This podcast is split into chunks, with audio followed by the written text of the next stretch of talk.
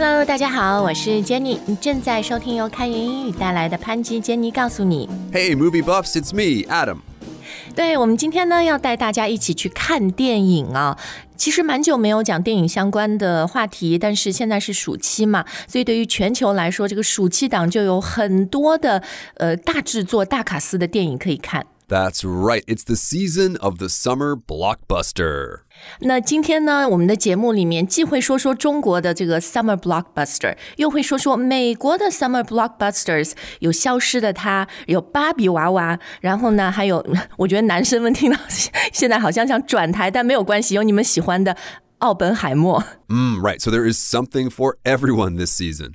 是是，好，那我们还是先看一下在英语里面哈，最自然的说，咱们去看电影吧。这个怎么说呢？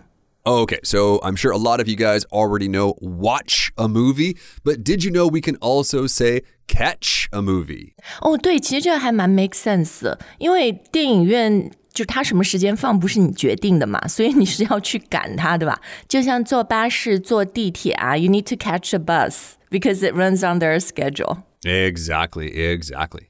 OK，哎，是不是也可以就直接用介词？就比如我们说今天我们讲电影了，we can say we're at the movies。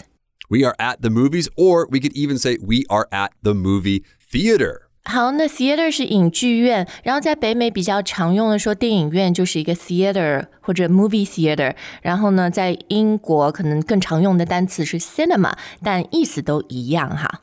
好，那我们来回到前面说的这个 summer blockbusters，其实是呃 blockbuster 就是一个就投资特别大的，然后有很多明星的这种电影，是吧？Exactly. They are big budget, big numbers, often movies with big action scenes. 对对对，就是暑期我们 typically 会想到的，就像什么，嗯、Fast and Furious 啊，Transformer 这种变形金刚、速度与激情这样的。 Exactly. I remember the summer I turned 10. The summer blockbuster that year was Terminator.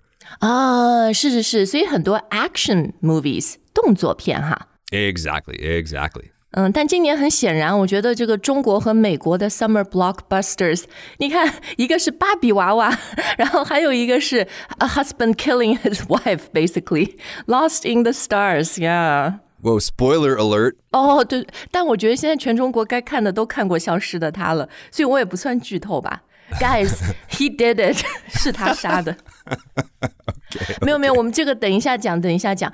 嗯，但其实我觉得有一个点哈，就是 blockbusters 它可能是 big budget，投资非常大，但是它不一定很卖座。有些那个好像投资很大，最后没有很卖座。 Right, exactly. There is no necessary connection between the budget and the actual box office numbers. It's just that often that's the goal. We're going big here. We're swinging for the fences. 嗯，对，所以呢，票房哈，英语就是非常直接的，我们可以把它翻译成 box office。那这种票房很卖座的电影，就像我们今天要说到的这几部，we can call them Box office hits.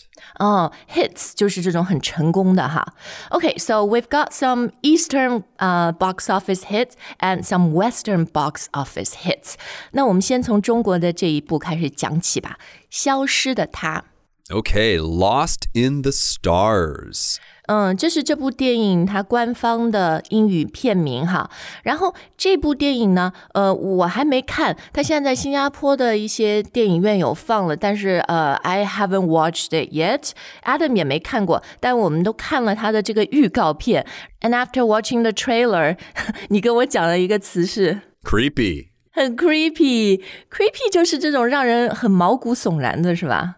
Mm, yes, and one of the reasons it's so creepy is because in the trailer they sing uh, an English nursery rhyme, but in a creepy way. It's raining, it's pouring. 听到童谣被这种很奇怪的演绎，你就知道这个电影就没有什么好事儿。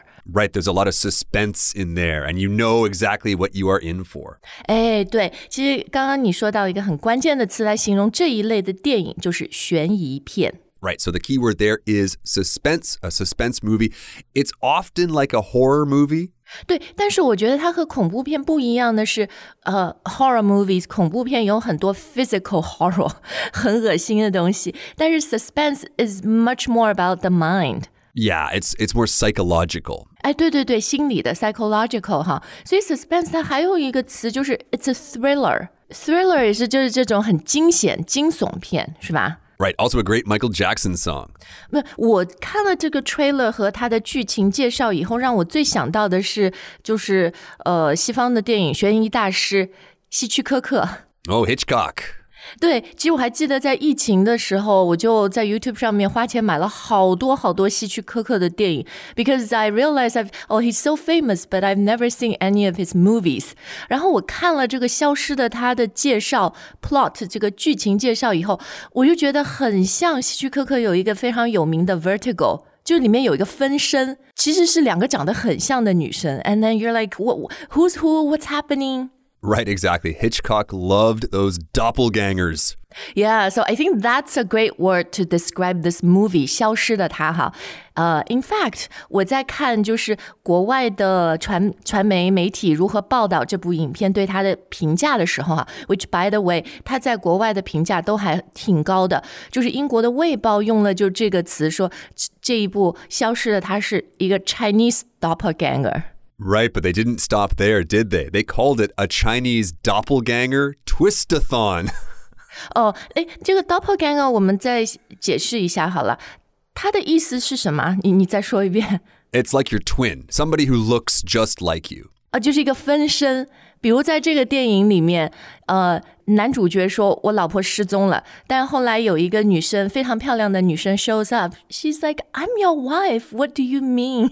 我失踪了。What do you mean? I'm I'm gone. Right, and she happens to have a passport that says she is his wife and photos that quote unquote prove she is his wife. But is she?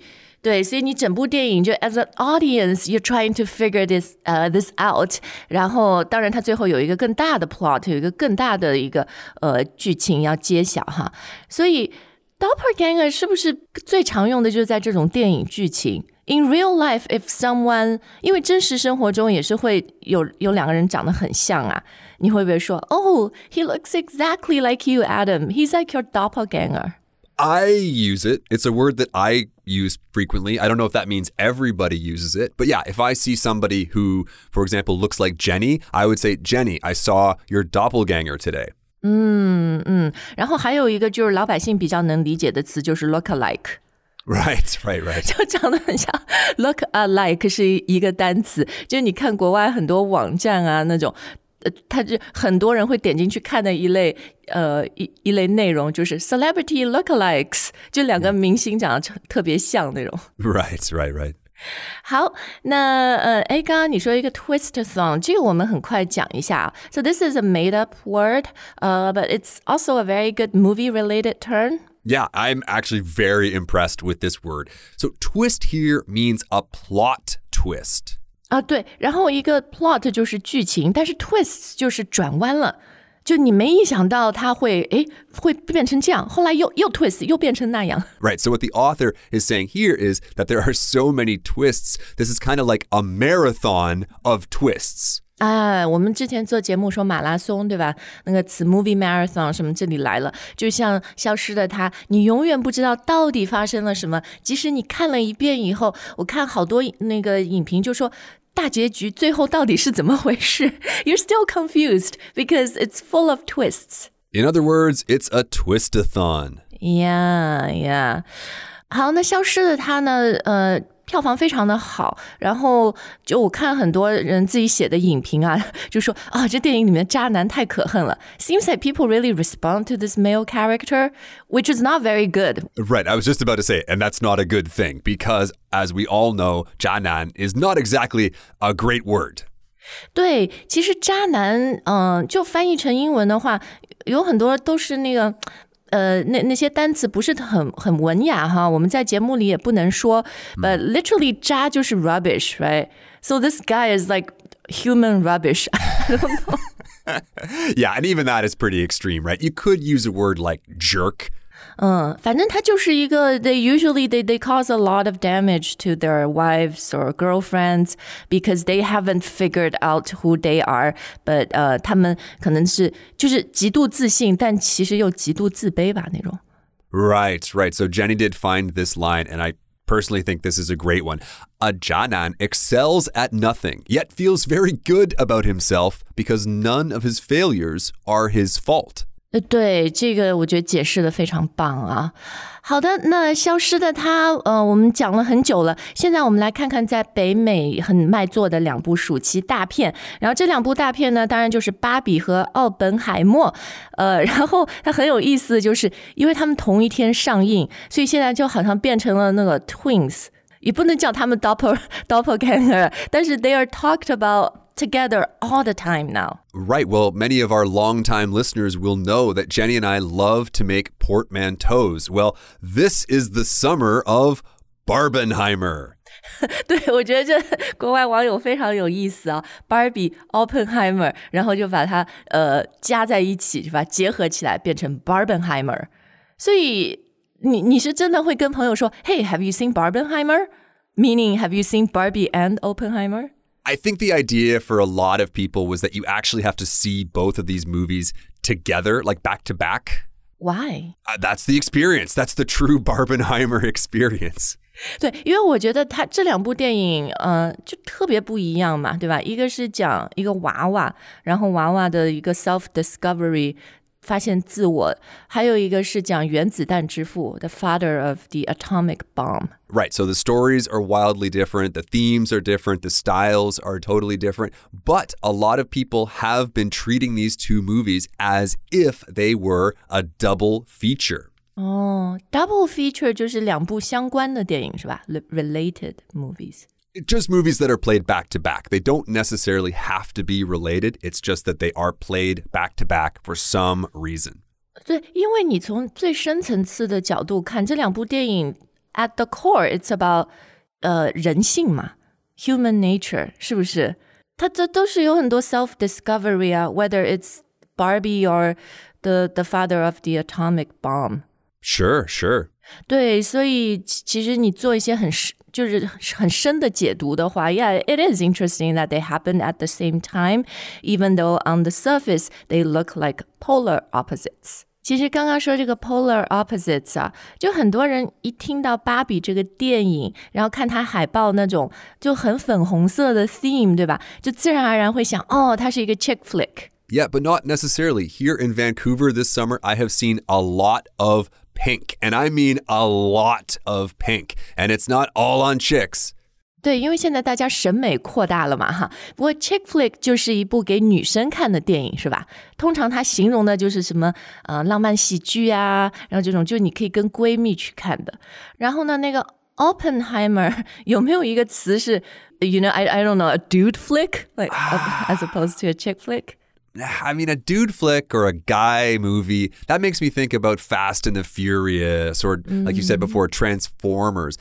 Oppenheimer is really cerebral. Like, it's for nerds A nerd flick, maybe. Yeah, like Christopher Nolan is a pretty smart guy. He he makes movies for smart people. 对，然后那个 Barbie 的导演 Greta Gerwig 也是一个很有想法、很思考很很深的一个女导演嘛，right？She remade 呃、uh, Little Women，然后她呃、uh, Marriage Story，so it's not just like a commercial smash hit Barbie. No, the Barbie movie is much much deeper. yeah, yeah, it's a very feminist take. 我觉得是很多女性角度来思考这件事情。Yes, it has a very feminist take. You could also say it has a very existentialist take. 哦，对对对，生存感，因为就存在感的危机，在这部电影，或者你你看《Oppenheimer》，你有没有觉得也是有这种 existentialist 的存在感的东西？Right now, of course, the backdrop to Oppenheimer is a war. 嗯嗯。Mm. 不一样啊。